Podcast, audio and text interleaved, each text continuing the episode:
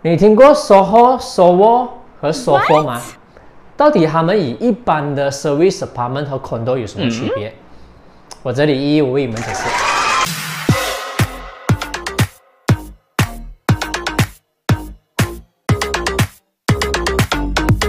我相信，当你在寻找房产的时候，会遇到像 SOHO、SOWO 和 SOFO 这样的术语。这些开发项目通常位于黄金热点地区，靠近 MRT 站，又或是在购物中心的周围。最重要的是，他们通常以非常诱人的价格出售。除了拥有非常合理的价格，以及在具有策略性的地理位置之外，加上它拥有公寓式的便利设施，吸引了想要购买第一套房子的年轻家庭和千禧一代的群众。SOHO、Soho 和 SOFO 这三个词是如何产生的？其实早在二零零七年，政府通过了这个分层地契法，以覆盖在二零零七年的房屋发展下的分层地契开发。基本上，这意味着开发商可以在高密度区域建造较小的单位，从而使得 SOHO、soho 和 SOFO 单元的价格让人负担得起。SOHO 是商用还是住宅用途？与一般的住宅开发项目相比，SOHO、SOVO 和 SOFO 单元之间的最大差别在于商业地产的所有权。所有这些开发项目都是建立在商业用地上，这也是为什么 SOHO、SOVO 和 SOFO 单言都位于黄金地段的主要原因。然而，SOHO、SOVO 和 SOFO 并不是真正的官方名称，它比较像是由开发商创造的一个营销术语。什么是 SOHO？顾名思义，SOHO 的全名为 Small Office Home Office，也就是小型家庭办公室。SOHO 它可以用作为一个家，也可以作为一个办公室。由于 SOHO 通常用于住宅用途，因此它具有房屋所需的一切，包括客厅、卧室和设备齐全的浴室。然而，与一般典型的公寓相比，这些单元的面积往往要小一些，大约在四百平方公尺至八百平方公尺之间。但它配备了类似于公寓的设施和便利。什么是 SOHO？SOHO 的全名是 Small Office Virtual Office，它是一个小型多功能办公室。虽然有一些开发商将空间增加了一倍，可作为商业目的的家居。但 SOHO 通常都用于商业目的。由于 SOHO 主要是一个办公场所，因此它具备小型公司或新兴创业公司的所有基础设施需求。与 SOHO 相比的话，一些 SOHO 类似在大楼内也设有生活设施与便利设施。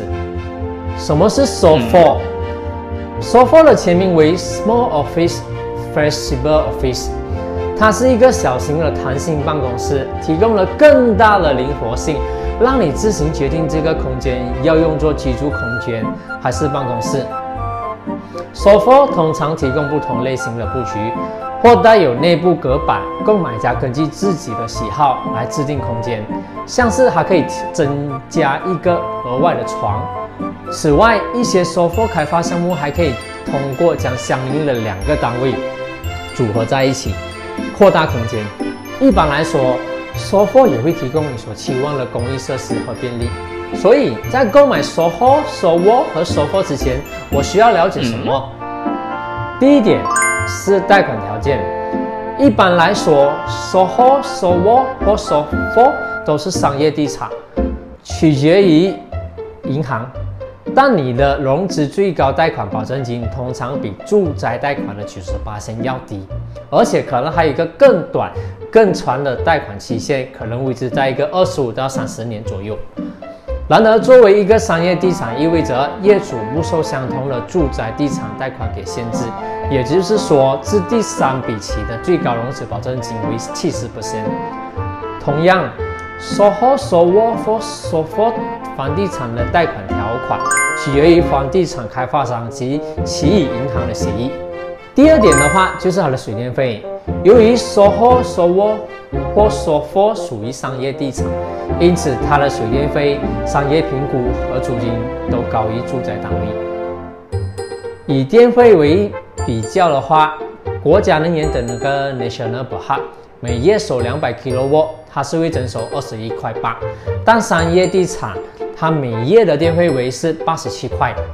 这里需要注意的是，某些售后单元的 TMB 和 i n d a Water 的水电费账单，它其实是可以从商业费率转换为住宅费率，但这是视情况而定的。第三，售后属于 HDA 吗？嗯。